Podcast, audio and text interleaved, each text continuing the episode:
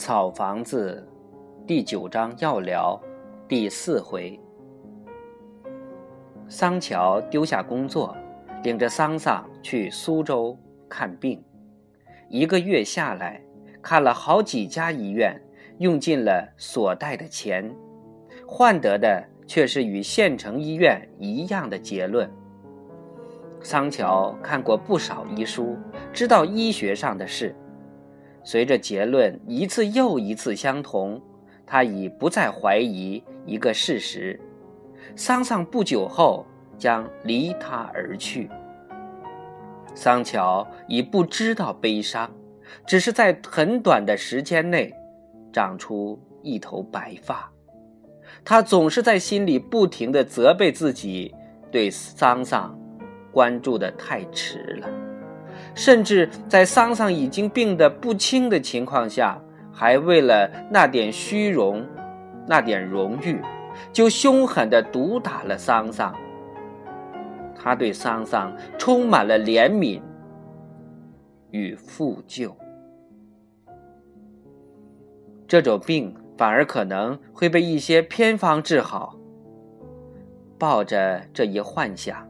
桑乔买了一些他深知是无用的药，领着桑桑又回到了油麻地，从此开始了对民间绝招的寻找。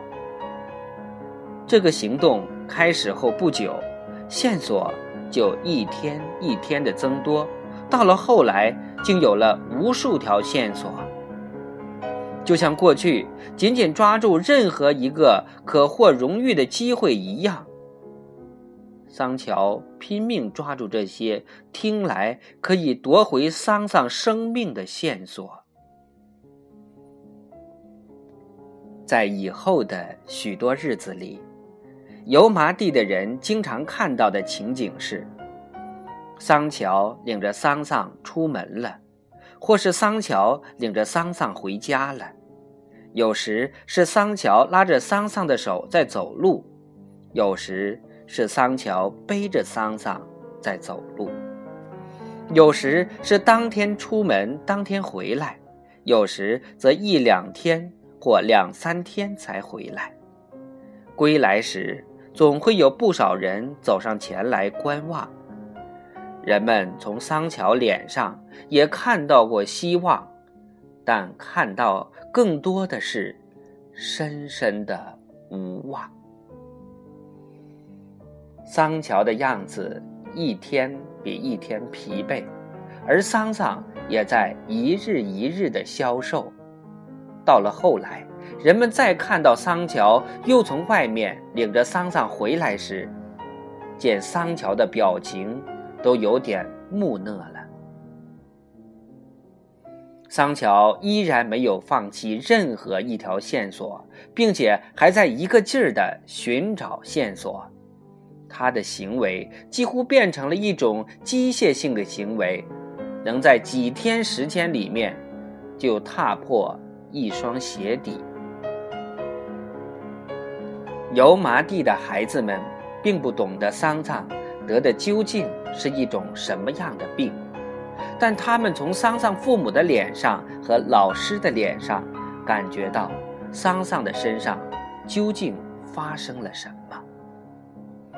当桑桑出现时，他们总显出不知如何看待桑桑样子，而远远地站着不说话。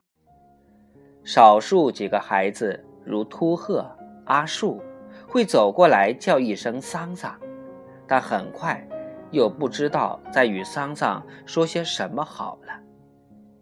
那一声“桑桑”，声音是异样的，亲切。而带了些怜悯。桑桑发现，他从未像今天这样被孩子们注意。他有一种说不出的娇气和莫名其妙的满足感。他哀伤而又甜美的接受着那一双双祝福与安慰的目光，并摆出一副我生病了而不堪一击的样子。他忽然文静了，卫生了，就像当初纸月到油麻地小学来读书那会儿一样。所不同的是，现在他又多了些娇气与软弱。他心安理得地接受着大家的照顾，用感激而柔和的目光去看着帮助他的人。他还在断断续续地上课，老师们对他总是表扬，即使他的课堂回答并不理想，即使他的作业错得太多，桑桑也并不觉得这一切有什么不合适，只是稍稍。有点害羞，在无数双目光里，桑桑总能感觉到纸月的目光。自从桑桑被宣布有病之后，纸月的目光里就有了一种似有似无的惊恐与哀伤。他会在人群背后悄悄地去看桑桑。而当桑桑偶然看到他的目光时，他会依旧望着桑桑，而不像往常那样很快将目光转到一边去。倒是桑桑把目光先转到了一边。纸月知道桑桑生病的当天，就告诉了外婆，桑桑生病了。